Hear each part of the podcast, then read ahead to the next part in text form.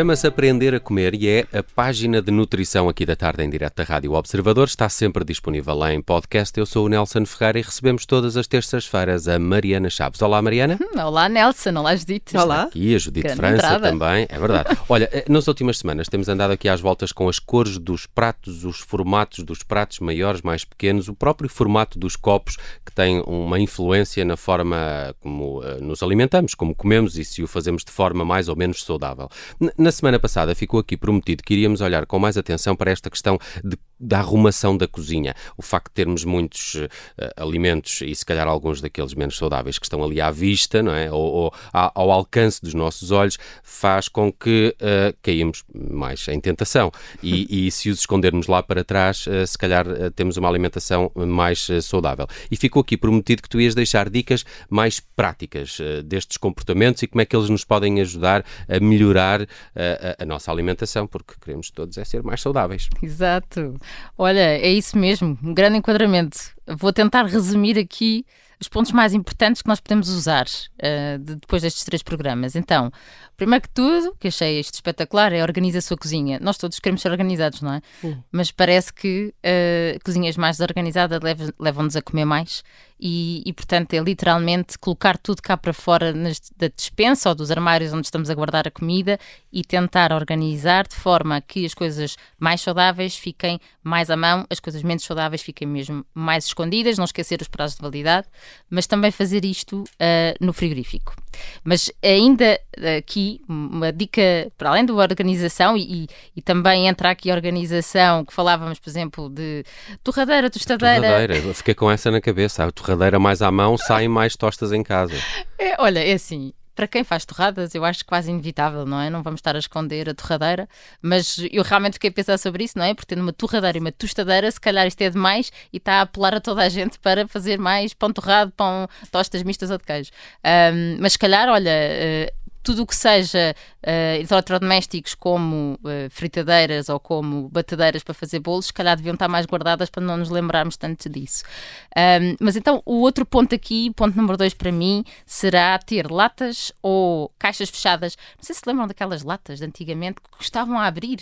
Eu tenho Sim. essa imagem da casa da avó, a lata que não dá para abrir. Eu e agora são caríssimas porque é um objeto vintage, não é? Não, não conseguias abrir bem porque eras miúda, percebes? Hoje em dia é mais fácil. É mais fácil.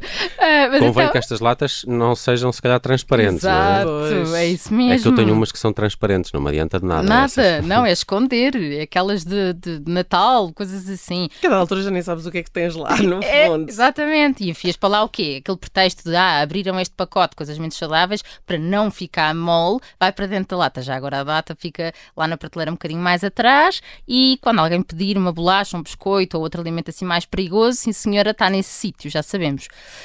Um, agora, outra dica que eu quero dar aqui, que também tem a ver com isto não estar à frente dos olhos, é quando se cozinha algum bolo, de preferência, não é? Que a nutricionista acha que se deve reduzir o açúcar ou substituí-lo mesmo por fruta um, para dar o sabor doce. Mas, independentemente disso, quando se o faz, deve-se cortar em unidoses e embrulhar cada unidose em papel vegetal, congelar, pôr num saquinho dentro do congelador.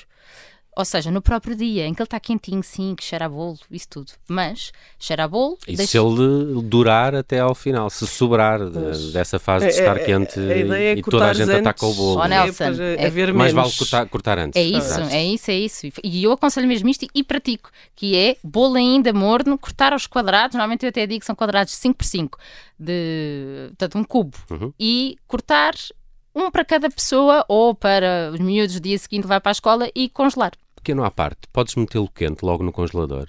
Não é muito. Claro que sim. É? Não, claro não, que sim. Não há problema. O arrefecimento rápido é sempre melhor para o produto, seja no ah, frigorífico. Ah, é preferível. É preferível para o produto. O que é que não é preferível para o congelador? Vai ter sim. que trabalhar um bocadinho mais. Ah, Por isso é que antigamente se punha sempre a sopa a arrefecer com a tampa aberta e tudo. Eu, até, eu ainda faço.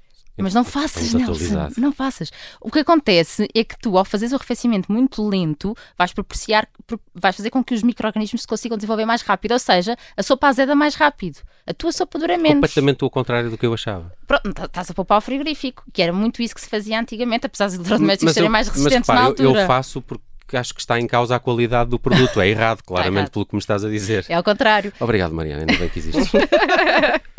Mas olha, eu estou aqui no bolo e também. E vou mostrar este episódio à minha mãe, que tem essa, essa panca. Pois é, essa é a geração mais difícil. É verdade, é verdade. Mais difícil. A minha mãe, que me, se me ouvir, vai, vai, vai se lembrar disso também.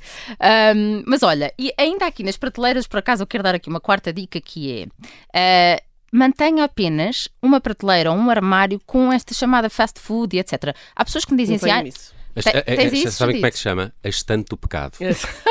não é? Boa, boa. Ficamos só com essa estante. A estante do pecado. E vai para lá tudo. Pronto, é isso. Que é para não ter a dos chocolates, as bolachas estão lá embaixo, os cereais estão ali no outro lado, as crackers não, ou as batatas. Tudo, está tudo junto. Tudo junto. Boa. Depois, entrando aqui na história dos copos e dos pratos. Pronto, ponto, dica número 5, que é se vamos beber uma coisa que não é água, então o copo tem que ser alto e fino.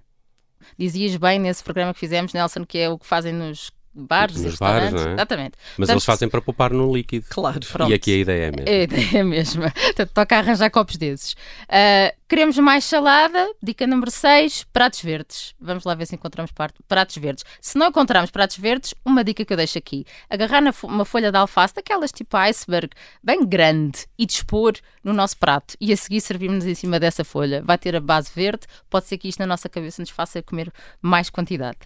Um, se não for assim, pratos que contrastem com a nossa comida vai-nos fazer controlar a quantidade. Portanto, o branco já sabemos que não contrasta com o arroz, não é uma boa ideia, mas se nós queremos controlar o arroz ou a massa, se calhar o prato tem que ser de outra cor. Uh, ou com alguns desenhos. Depois, no frigorífico, esta já falámos, mas temos que repetir. Isto eu quero dar dicas práticas. A prateleira a nível dos olhos tem que ter alimentos saudáveis há muita tendência para colocar nessa prateleira o que é prático, ou seja, o pirex da sopa, o pirex do resto dos jantares, só porque é prático, fica ali uhum. nos braços, parece que é direto. O meu funciona assim. Pronto, eu acho que aí tem que estar coisas saudáveis, como o quê? Iogurtes, papas de aveia já feitas, atenção, é uma coisa ótima para os miúdos e para nós também, e duram 4 ou 5 dias no frigorífico. Fruta já cortada, eh, compramos um melão, corta-se aos cubos, isso faz com que toda a gente coma mais essa fruta, ou ananás, ou melancia.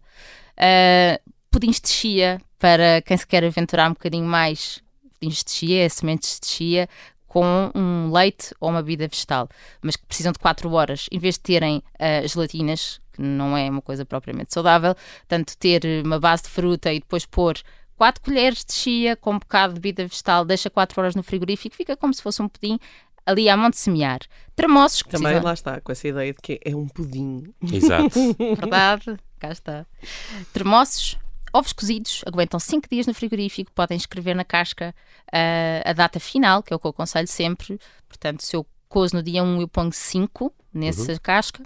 Queijo fresco, panquecas feitas em casa, saudáveis. Isto é tudo coisas que são Tem saudáveis. Que ficar ao nível dos olhos, no nível frigorífico. Dos olhos. Exatamente. Vamos deixar aquilo que nos vamos lembrar sempre. Quem é que não se lembra que tem sopa feita? Claro que se lembra. Então deixe naquela prateleira onde não olha. É a mais alta de todas ou então é aquela mais em baixo. Uhum.